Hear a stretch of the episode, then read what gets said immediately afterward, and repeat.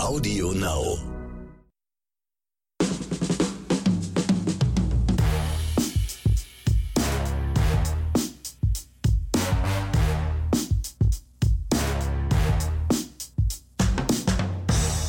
Willkommen zu einer neuen Episode von Oscars und Himbeeren NTV. Mir gegenüber sitzt wieder der Axel Max Einen wunderschönen guten Tag. und meine Wenigkeit ist der nicht ganz so bekannte Ronny Rüsch. Also nicht ganz so Wie bekannt wie der Axel. Ich, ich glaube, bei Insta hast du mich sogar mittlerweile überholt mit den Followern. Du bist Oh, richtig Fame geworden. Ja, aber übel. Also unsere Insta-Accounts, die platzen einfach mit aus allen Nähten. Wir können uns Ja, ja, wir ja. können es ja vor Viel- Wer- Werbeaufträgen schon gar nicht mehr. Kam, Richtig. kam ja schon, die kamen ja schon an bei uns hier mit Bleaching-Leiste, Creme, und- und, und, und, äh, ja, irgendwelche Naturseife und all so ein Zeug. Aber nee, nee, wir sind da eigentlich unbestechlich. Wir warten Richtig. noch auf die großen Player, wenn uns zum Beispiel Konzerne wie Disney oder Paramount bestechen wollen oder so. Dann Ja. Auch ein kleiner Hinweis an Sony, so eine PlayStation 5 oder so, die ich mal sponsern oder so in die Genau, Kamera halten soll. ja. Gar kein Irg- Problem. Schick die ein einfach mal bisschen- vorbei. Genau, wir sagen dann, oh, die PlayStation 5, was eine hervorragende Konsole. Aber wir können es auch nicht sagen, wir haben sie noch nicht gespielt, deswegen ähm, Richtig. noch haben sie uns keine geschickt. Und da wir ja uns aktuell im, ich glaube, im zweiten Tag Lockdown befinden, wäre es ja hilfreich, so eine Konsole mal zu Hause zu haben und dann sich mal ein bisschen auszutoben. Und deswegen also hier äh, nochmal eine kleine Message an alle, die hier krass Werbung schalten wollen. Also wir sind für alle Schandtaten, in, in Anführungsstrichen natürlich, also Ruft uns an. genau. wir sind zwar käuflich, aber auch nicht für jeden Scheiß. Wollte man nur mal so drauf hinweisen. Ja, über Corona reden wir hier nicht Ja. so viel, also liegt ja schon an unserem Thema. Ja, aber gut, ähm, wir haben jetzt natürlich ein paar harte Wochen vor uns, machen wir uns Richtig, nichts vor. richtig. Nicht? Und mal gucken, wie wir alle über die Weihnachtsfeiertage kommen und ins neue Jahr. Ich hoffe einfach nur, dass es jetzt der Pfleger, der aus mir spricht, euch allen da draußen, kommt gesund durch die Zeit. Es wird allerhöchste Zeit, dass wir hier den Laden zumachen. Jetzt ist er zu und toi toi toi, dass wir da irgendwie die, das Ruder irgendwann rumgerissen kriegen und nächstes Jahr uns dann endlich mal auf was äh, wieder konzentrieren können mit Lichtblick und so weiter. Ja. Ne? Und wollen wir dann mal hoffen, dass dann vielleicht 2021 dann doch noch die goldenen 20er Jahre 2.0 Beginnen. anfangen, Ja, von denen ja viele äh, Anfang letzten Jahres äh, geträumt haben. Ne? richtig. Gut, aber wir werden sehen. Wir, wir hoffen das Beste und wir erwarten das Schlimmste, wie immer. Genau. Erwarte nicht so viel, dann wirst du angenehm überrascht.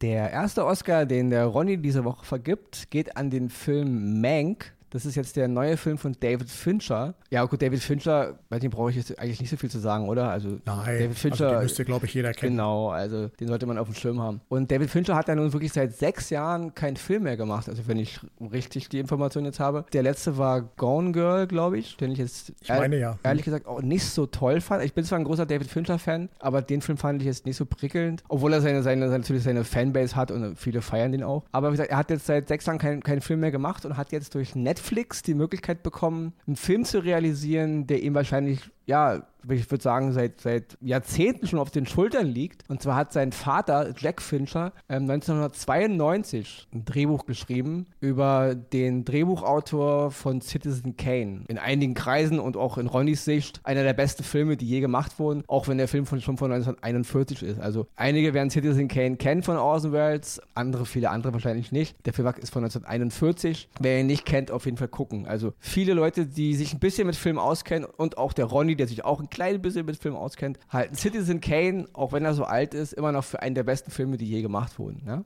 Nur Der so- stellt sich immer unter den Scheffel, der Ronny. Ich glaube, der Ja. kennt mehr Filme als die Produzenten selber. Aber bitte, Es weiter. Gibt, ja, es gibt, wie, wie, wie, wie sagte Qui-Gon Jinn in, in Episode 1, es gibt immer einen größeren Fisch, verstehst du? Also deswegen, ja. Gut.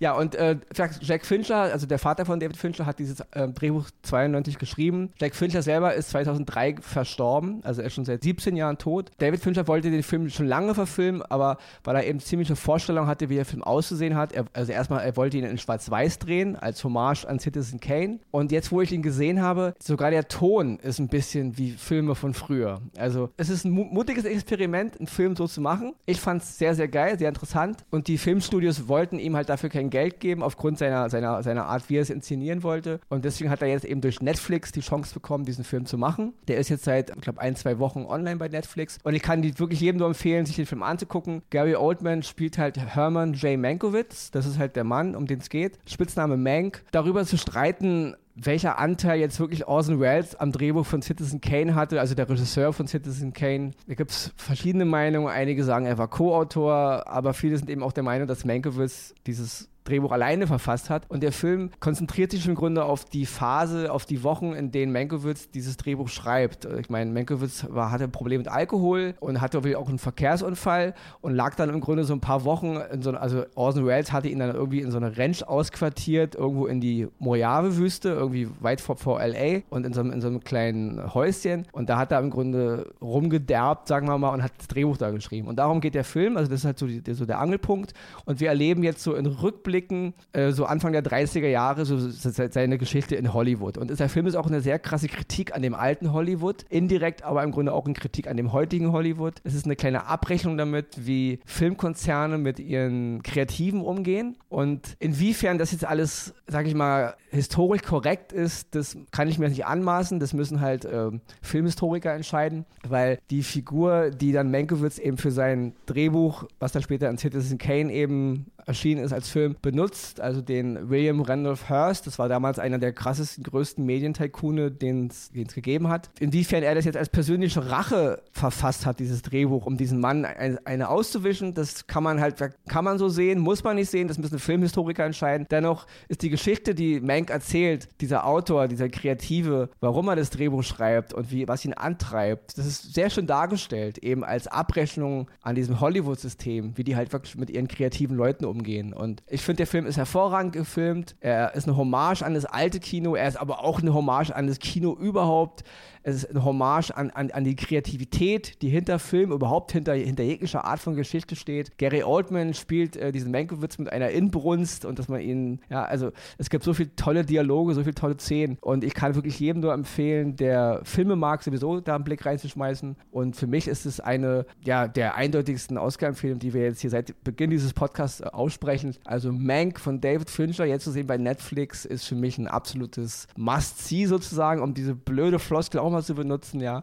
Ähm, deswegen von mir der allererste Oscar an Mank. So, dann komme ich zu meinem ersten Oscar und bei mir wird es heute sehr weihnachtlich. Ich fange mal an mit Last Christmas. Läuft zurzeit auf Sky und ist eine britische US-amerikanische Verfilmung äh, und, äh, von Emma Thompson, die äh, quasi Drehbuch und auch die Geschichte gesch so, so selber geschrieben hat und auch selber mitspielt, allerdings eher in einer Nebenrolle als die Mutter der Kate, die von der wunderbaren Emilia Clarke gespielt wird. Jeder kennt sie als die Mutter der Drachen, die Sprengerin der Ketten. In diesem Fall spielt sie aber eher eine, ich sag mal, äh, kleine junge Frau, die irgendwie noch ihren Platz im Leben sucht. Es fängt wunderbar an in einer Kirche in Jugoslawien 1999. Ein Chor singt und eine, ein Mädchen steht ganz vorne und singt engelsgleich mit. Alle sind gerührt, alle sind äh, hin und weg. Und dann springt das Ganze ins Jahr 2017 um, in London, in einem Pub, wo dieses gleiche Mädchen leicht verrucht mit einem Bier in der Hand steht und versucht, das Lied irgendwie nochmal zu singen und das sich gar nicht mehr engelsgleich anhört. Und so nimmt diese Geschichte ihren Lauf. Diese Geschichte um diese Kate hat so viele Facetten in sich. Es ist Hoffnung, es ist Einsamkeit, es ist die Suche nach dem Sinn des Lebens und auch die Suche nach sich selbst. Es ist das äh, Versöhnen mit den Eltern, mit der Schwester, aber auch äh, ähm, die Suche nach der Liebe, nach, ja, Gott weiß was nicht alles. Es ist bunt, es ist äh, schrill, es ist sehr geil gemacht, wenn man den Geschenkeladen sieht, diesen Weihnachtsladen, in dem sie arbeitet, wo sie unter der äh, Chefin Santa arbeitete, die von der wunderbaren Michelle jo Yehoa oder Johea, ich weiß nicht, wie der Name, oder Joe gespielt wird. Jeder kennt sie aus Star Trek Discovery, Imperator Giorgio. Und aus Tiger and Dragon nicht zu vergessen, bitte. Natürlich. Diese Schauspielerin spielt ihre Rolle genauso, wie man sie aus den anderen Filmen kennt. Sie hat ihre Stimme, sie hat ihr Auftreten, aber sie hat auch diesmal eine coole Prise Humor dabei und das durchläuft den ganzen Film auch hin und wieder weg. Situationskomik, Liebesromanzen und ein Switch in der Geschichte, mit dem ich persönlich damals nicht gerechnet hatte, sondern wo der mich selbst überrascht hatte. Und was auch noch dazu kommt, es spielt in London und London wird ja in vielen Filmen immer so eher als grau, als trist, verregnet dargestellt und in diesem Film wird London mal in so kleinen Gassen, viele bunte Lichter. Es spielt natürlich zur Weihnachtszeit, aber wirklich ganz romantisch, ganz funkelnd dargestellt, dass man wirklich mal eine andere Seite von London sieht. Nicht immer die großen berühmten Plätze, sondern auch mal kleine Gassen, wo der normale Londoner sich bewegt. Und das ist toll gemacht. Und zum Schluss, und jetzt kommen wir zum Titel zurück, natürlich Last Christmas. Es ist eine Hommage an Wham, an George Michael, weil den ganzen Film durchweg wird man von der Musik von Wham und George Michael begleitet. Nicht nur Last Christmas selber, sondern alles, ihre ganzen großen Hits. Und das macht diesen Film rundum zu einem sehr romantischen, verspielten, aber auch humorvollen Film, Den ich äh, hauptsächlich für Pärchen empfehle. Ich glaube, da ist er ganz gut aufgehoben. Aber natürlich, jeder, den äh, sich gucken möchte, schaut ihn euch an. Läuft zurzeit auf Sky. Last Christmas, meine erste Oscar-Empfehlung für heute. Also Ronny, äh, auch wenn Ronny manchmal auch als Pärchen unterwegs ist, aber ich habe Last Christmas prä-Corona, letzte Weihnachten alleine im Kino gesehen. Und ich guck, also Ronny guckt sich ja wirklich jeden, jeden Schmarrn an. Also deswegen war ich auch in diesem Film. Ja, und ich fand ihn wunderschön. Also ja. eine, von der ersten Minute bis zur letzten und, und, und, und, wie du auch schon sagst, Emma Thompson, die war auch der Hammer. Also ja, nicht, nur, nicht nur ähm, hinter der Kamera, sondern eben auch äh, als Mutter von, von ähm, Emilia Clark. Also ja, ganz ja. groß. Kann ich vollkommen, den Oscar unterstütze ich mit voller Wucht. Also es ist kitschig, es ist ja äh, romantisch, aber es ist wunderschön und, und, ja. und es geht ans Herz. Und genau das, Wunderbar. das Richtige zur Weihnachtszeit. Ronnys zweiter Oscar diese Woche geht an einen Film, der ist schon ein bisschen älter. Der Film heißt Shatter with Glass. Wer ihn kennt, die wenigsten werden ihn kennen, aber das ist so ein Film, finde ich wieder, das ist wieder so eine, ja, ich nenne es mal so, die Perlen unter den Filmen. Also Filme, die ich ganz toll finde und die die wenigsten Leute immer kennen. Shatter with Glass ist jetzt zu sehen auf Amazon Prime und die Hauptrolle hat Hayden Christensen, der natürlich Leute wie Ronny kennen als Darth, Darth Vader, Vader. in der, sag ich mal, letzten Trilogie von George Lucas, die übrigens besser ist als die Trilogie von Abrams und Johnson, aber gut, anderes Thema. Also, Wer mehr dazu erfahren will, sollte in unseren Stammpodcast von Mittwoch reinhören. Da gibt es noch mehr von Hayden Christensen und Co. Genau, da, da, da, da, sagen wir die Wahrheit. Auf jeden Fall, ja, Hayden Christensen spielt hier den Journalisten Stephen Glass. Es ist eine, äh, ein Film, der auf, einer, auf einem echten Fall basiert, der sich Ende der 90er in den Staaten zugetragen hat. Stephen Glass hat für das Politmagazin The New Republic gearbeitet und ist im Grunde ja überführt worden, dass er viele seiner Reportagen im Grunde sich ausgedacht hat. Also wir reden hier von einem US renommierten Politmagazin, ja, was US angesehen ist in der Branche auch. Und dann hast du dann Journalisten, wir kennen so eine Fälle auch aus Deutschland. Dann hast du dann Journalisten, der im Grunde Reportagen über, über die Gesellschaft, über den Staat, über Politik macht und im Grunde sich alles ausdenkt. Also er denkt sich die komplette Geschichte aus, die Namen, die Orte, die Situation, um die es geht. Er, er faked Notizen, er, er faked E-Mails, er faked Homepages, um sich so eine Art, sage ich mal, so eine Art Quellenunterbau zu basteln. Und wir reden natürlich hier von einer Zeit noch, äh, in der das Internet, sage ich mal jetzt, für die Allgemeinheit noch in Kinderschuhen steckte, also so Ende der 90er. Und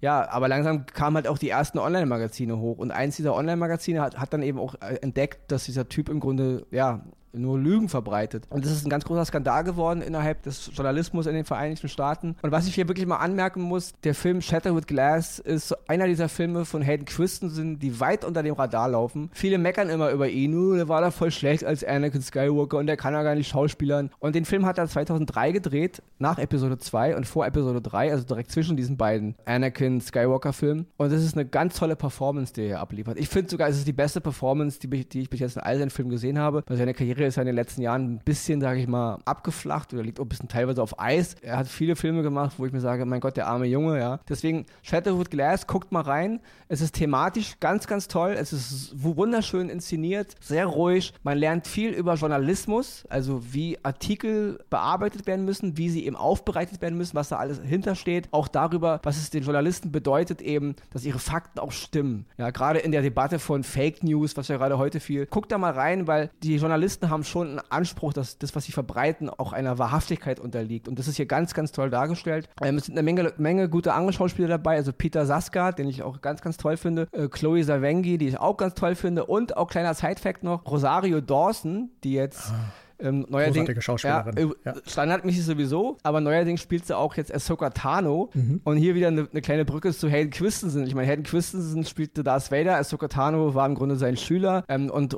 Rosario Dawson ist jetzt seit Disney-Übernahme ist sie halt jetzt äh, dazu gekommen, dass sie jetzt eben Ahsoka Tano, was ja eigentlich ein, ein animierter Charakter ist, jetzt als Realperson spielt. Sie kriegt wohl auch eine eigene Serie. Wer dazu mehr hören will, kann mal diese Woche auch in unseren Stammpodcast reinzwitschen, weil da widmen wir uns ein bisschen dieser Thematik. Und deswegen hier hier, wie gesagt, Hayden Christensen und Rosario Dawson in einem Film, der jetzt schon ähm, ja, 17 Jahre alt ist, glaube ich. Und deswegen nur ein kleiner Side-Fact. Auf jeden Fall ein toller Film, Shatter with Glass, zu sehen bei Amazon Prime. Ein hervorragender Hayden Christensen, eine tolle Geschichte über, in Anführungsstrichen, Fake-Journalismus und auch darüber, was Journalismus sein soll und auch in der Regel ist. Und deswegen guckt euch den Film an. Ronnys zweiter Oscar diese Woche. Dann geht es bei mir festlich weiter und zwar gibt es jetzt mal wieder einen aus der Rubrik Classic Oscar auf Disney Plus Disneys Eine Weihnachtsgeschichte. Ein Film aus 2009 von Robert Zemecki und aus der Feder von Charles Dickens, der animiert natürlich in Disney-Manier produziert wurde und in dem Jim Carrey und Gary Oldman unter anderem, ich sag mal, wie sagt man, Pate oder äh, als Figur standen und die Hauptcharaktere quasi verkörpern. Und wer die Geschichte noch nicht kennt, es geht um Scrooge, Ebenezer Scrooge, einen Geschäftsmann, der Weihnachten einfach hasst. Also so wie ich quasi. Echt jetzt? Nein. naja, so halb. Ich bin kein großer Fan. Aber zurück zur Geschichte. Oh, heute, Nein, aber heute Nacht kommen auch der, die Geister mit den Ketten und ziehen aus dem Bett raus. Und darum geht es tatsächlich. Also dieser Scrooge ist wirklich, der hasst Weihnachten allein schon deswegen, weil seine Angestellten am Weihnachtstag natürlich nicht arbeiten und er einfach nur auf Geld fixiert ist. Und dieser Scrooge hatte einen Partner, Marley, der sieben Jahre zuvor verstorben war. Und in dieser Nacht, quasi zu Weihnachten, kommt dieser Marley als Geist zu ihm und äh, erzählt ihm dann halt die Geschichte, dass er jetzt im Grunde alles bereut, was er damals gemacht hat, weil auch er war ein Geizkragen, wollte mir nur arbeiten und Geld, das war sein Thema. Und der will ihm halt erzählen, pass auf, wenn du so weitermachst, wirst du genauso enden wie ich, mit langen Ketten und so weiter. Und da gab es einen coolen Spruch in, in der Szene, wo er einfach sagt, für jeden von uns ist eine Kette äh, geschmiedet, die die Last des Lebens trägt. Deine ist jetzt schon so lang wie meine. So, und das sollte ihm so quasi das Erwachen bringen, äh, was auf ihn zukommt, wenn er so weitermacht. Dann kommen danach noch die Geister der Weihnacht und so weiter, die ihm alles halt erzählen und ihn auf den richtigen Weg bringen sollen. Und das Ganze ist wirklich bildlich hervorragend umgesetzt. Es ist äh, atmosphärisch hervorragend umgesetzt. Es ist romantisch. Es ist im, im London der Charles Dickens Zeit dargestellt und macht einfach einen Riesenspaß. Es ist für die ganze Familie. Es ist äh, Disney pur, muss man wirklich sagen. Ich kann mich als Kind daran erinnern, gab es so eine Verfilmung schon mal in der Form von Mickey Mouse. Da haben die mit, dem, mit der Figur der Mickey Mouse genau die gleiche Geschichte einmal erzählt. Und dann halt 2009 kam diese Geschichte eben mit äh, Jim Carrey und Gary Oldman und so weiter raus. Es geht ans Herz, es ist ein bisschen was zum Lachen dabei, aber es ist einfach festlich, es ist weihnachtlich und es bringt vielleicht den einen oder anderen doch mal auf die Idee zu überlegen, läuft es so, wie es laufen soll oder muss ich vielleicht doch noch ein bisschen auch an, was an mir ändern. Deswegen Disneys eine Weihnachtsgeschichte, ein großartiger Film, auf Disney Plus abrufbar, viel Spaß dabei und frohe Weihnachten. Die Himbeere diese Woche, ja, die hat sich auch jetzt Disney abgeholt. Glückwunsch. Die Himbeere, die wir diese Woche vergeben, ähm, ja, die geht an den Film Mulan und also an den neuen, ja, von 2020. Mulan war ja einer dieser Filme, die jetzt so als, ja, für die Kinos so als Corona-Hoffnung gedacht waren. Und der Film, ja. da wurde ja auch viel drüber gemeckert, dass Disney den auf, auf seinem Streaming-Plattform veröffentlicht hat und nicht in die Kinos gebracht hat. Ja, ich habe mir den jetzt angeguckt und ich muss sagen, ich bin sowas von enttäuscht. Also, viele von uns kennen den Film, äh, den Zeichentrickfilm von 1998, der ist jetzt genau. 22 Jahre alt. Und selbst der alte Film hat mehr Flair und mehr Geschichte und hat mich mehr bewegt und es ist ein Zeichentrickfilm als diese neue Realverfilmung. Also ich finde, es ist eine totale blutleere Geschichte. Da ist überhaupt nichts gut. Ja, die Musik ist langweilig, die Inszenierung ist langweilig, die Kampfszenen, wir haben hier wirklich das alte China, wir haben hier wirklich, da erwartet man so ein bisschen, ja, Martial Arts mäßig so, dass da ein bisschen was abgeht. Da gibt es wirklich Filme wie Tiger and Dragon oder auch Hero, die sind auch schon ein paar ähm, Jahre alt. Selbst alte Filme aus dem chinesischen Fernsehen und alte Serien, wo gekämpft wird, sind tausendmal spannender als das hier, ja. Das waren mhm. mit die langweiligsten Kampfszenen, die ich je gesehen habe. Und wir reden hier von Leuten, da spielt Jet Li spielt mit, ja, eine, eine Asia-Filmlegende. Donnie Yen spielt mit, eine mega Asia-Filmlegende, ja. Auch Gong Li, also die Schauspieler sind alle nicht das Problem, ja. Selbst äh, Jason Scott Lee, wo ich mich gefreut habe, den habe ich letztes Mal auf dem Schirm gehabt, als Bruce Lee-Darsteller, auch noch vor Ewigkeiten. Also gute Schauspieler. Die Hauptdarstellerin, finde ich, ist für mich ein Totalreinfall Fall. Sie wirkt von der ersten Sekunde an unsympathisch. Es ist immer nur so ein, so ein großer Blick. Ich, ich bin ja eigentlich hier voll die Coole und, und hat mich null gepackt, diese ganze Art, wie sie, wie sie da diese Mulan verkauft. Auch die, die Art, wie sie, wie sie die Geschichte geändert haben. Ich meine, die original Mulan-Geschichte ist ein altes chinesisches Märchen oder eine alte Legende. Es geht um ein junges Mädchen, die anstatt ihres Vaters in den, in den Kampf zieht und sich eben als Mann ausgibt. Der Zeichentrickfilm von 98 hat, ist auch dieser Agenda ein bisschen gefolgt. Und jetzt kommen aber so Elemente rein in den neuen Film, so ein bisschen Jedi-Ritter, machtmäßige Elemente. Auf einmal wird da von Ski gequatscht, von der Kraft, die alle, also die sie halt hat und auch ihre Gegenspielerin hat. Die springen da rum wie Jedi-Ritter, die hat große Fähigkeiten. Also sie lernt das Kämpfen gar nicht, sie kann einfach alles, weil sie einfach mal das Ski hat, also wie so eine Art Jedi-Ritter. Es waren ganz viele Elemente, die mich auch ein bisschen so an Star Wars erinnert haben. Das Gute und das Böse und ja, und es ging mir, also es war, teilweise hat es für mich gewirkt wie Episode 7. Also man hat sie genauso wahrgenommen wie Ray. Da ist ein Mädchen, die kann einfach alles, die ist voll die coole und jetzt müssen es alle anderen nur noch merken. Ja? Und getrieft mit, wir sterben hier fürs Kaiserreich, wir sterben hier fürs Kaiserreich und wir sterben hier fürs Kaiserreich. Ein bisschen noch Familie, Familie geht über alles. Was mir komplett fehlte, war die Geschichte einer Frau, die um ihre Emanzipation kämpfte. Das war irgendwie, klar, sprang das mal hier und da ein bisschen mit durch, aber man hätte da einen großen Film draus machen können. Und wer den Film nur als Kinderfilm abtun will, ist ja nur ein Kinderfilm. Selbst da finde ich ihn total fragwürdig und auch. Und das finde ich ja ist die Mogelpackung an der ganzen Sache. Es wurde ja als auch als Kinderfilm deklariert und so weiter. Und das passt überhaupt nicht. Also hinten und vorne. Der Trailer ja. war, äh, der, der, Trailer hat so, hatte so viel versprochen, ja, man wirklich absolut. gedachte, das könnte tatsächlich auch an den Film von damals anknüpfen, aber es ist eine totale Mogelpackung gewesen. Absolut. Also. Ging mir genauso. Der Trailer war schön. Klar war ein bisschen Action zu sehen, aber es ging wirklich darum, was soll eine Frau sein und was ja. ist eine Frau eigentlich. Und das, ja, das hat der Trailer dir so verkauft. Und es kommt im Film überhaupt nicht rüber, weil alles wird erstickt von sinnlosem Bombast, von, von langweiligen Action-Szenen, von, von Kampfszenen. Langweilige Kampfszenen habe ich lange nicht mehr gesehen. Auch die ganze, es gibt eine Szene im alten Mulan, in dem Zeichentrickfilm, wie die, wie die Hunden oder die Mongolen, was auch immer das ist, da so einen Hügel runterreiten. Und selbst die Animation in dem, in dem Zeichentrickfilm von vor 22 Jahren hat mich mehr geflasht als jede Action-Szene und, und Kampfszene in diesem Film jetzt hier. Ja? Das stimmt. Und der ja, Film ja. ist von 2020. Also ich habe keine Ahnung, was die Macher sich dabei dachten. Das ist ein ganz langweiliger, weit, weit unter den Möglichkeiten äh, produziertes Produkt und absolut äh, von uns aus eine mega Himbeere und voll verdient. Also Mulan jetzt zu sehen auf Disney Plus. Wer es sich antun will, wer sein Kind, kind auch zwei Stunden Langeweile präsentieren will, bitte, der soll das, soll das machen. Aber ich finde es ein ganz, und ich muss auch noch mal ehrlich sagen, mich schockieren oft auch andere Kritiker, die so eine Filme dann mit gut bewerten. Ja. ja es, daran ist einfach mal nichts gut. Es ist als Kinderfilm nicht gut, es ist als Unterhaltungsfilm nicht gut, es trifft sogar fragwürdige Aussagen, es ist langweilig inszeniert, man merkt, dass die Macher überhaupt keine Ahnung hatten, wie man Kampfszenen in Action setzt, wie man Emotionen rüberbringt und die ganze Geschichte, gerade in unserer Zeit, eine Frauengeschichte, eine Mädchengeschichte zu erzählen, wo es um Emanzipation geht, was für Möglichkeiten man hier gehabt hätte. Nee, man lässt alles verpuffen zugunsten von sinnlosem Bombast und ja absolut theatralischen Blödsinn. Vanillefarbene Sonnenuntergänge, rosafarbene und alles ist immer ganz triefend vor, vor, vor Pseudo-Wichtigkeit Familie und Kaiserreich und eine ver verflucht schlechte Hauptdarstellerin, die überhaupt nicht transportiert, was eine Mulan, selbst die Animationsmulan von vor 22 Jahren hat mich mehr bewegt ja. als, als dieses Mädchen, ja, also, oder diese Frau, man will ja hier. Deswegen, nee, absolute Himbeere. Glückwunsch zur Himbeere. Und werte Hörer, bevor wir Sie jetzt in den vierten Advent, äh, also zumindest in die Vorzeit des vierten Advents entlassen, kommt hier jetzt nochmal unsere Zusammenfassung der heutigen Folge und dann gebe ich das Schlusswort an Axel Max, weil er auch noch was zu erzählen hat.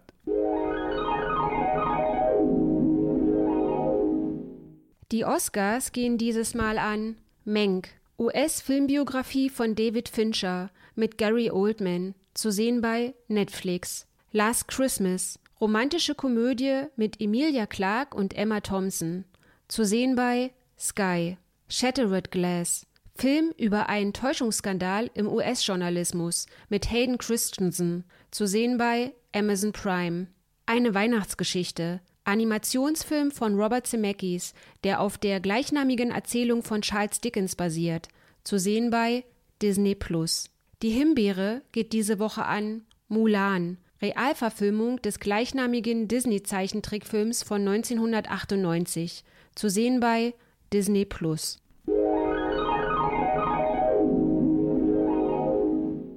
Und kein Schreck kriegen, so viel ist es gar nicht, was ich zu erzählen habe, außer euch da draußen zu sagen, wir wünschen euch einen schönen vierten Advent, dass ihr gesund bleibt und dass ihr uns natürlich treu bleibt und sagen Tschüss, bis nächste Woche.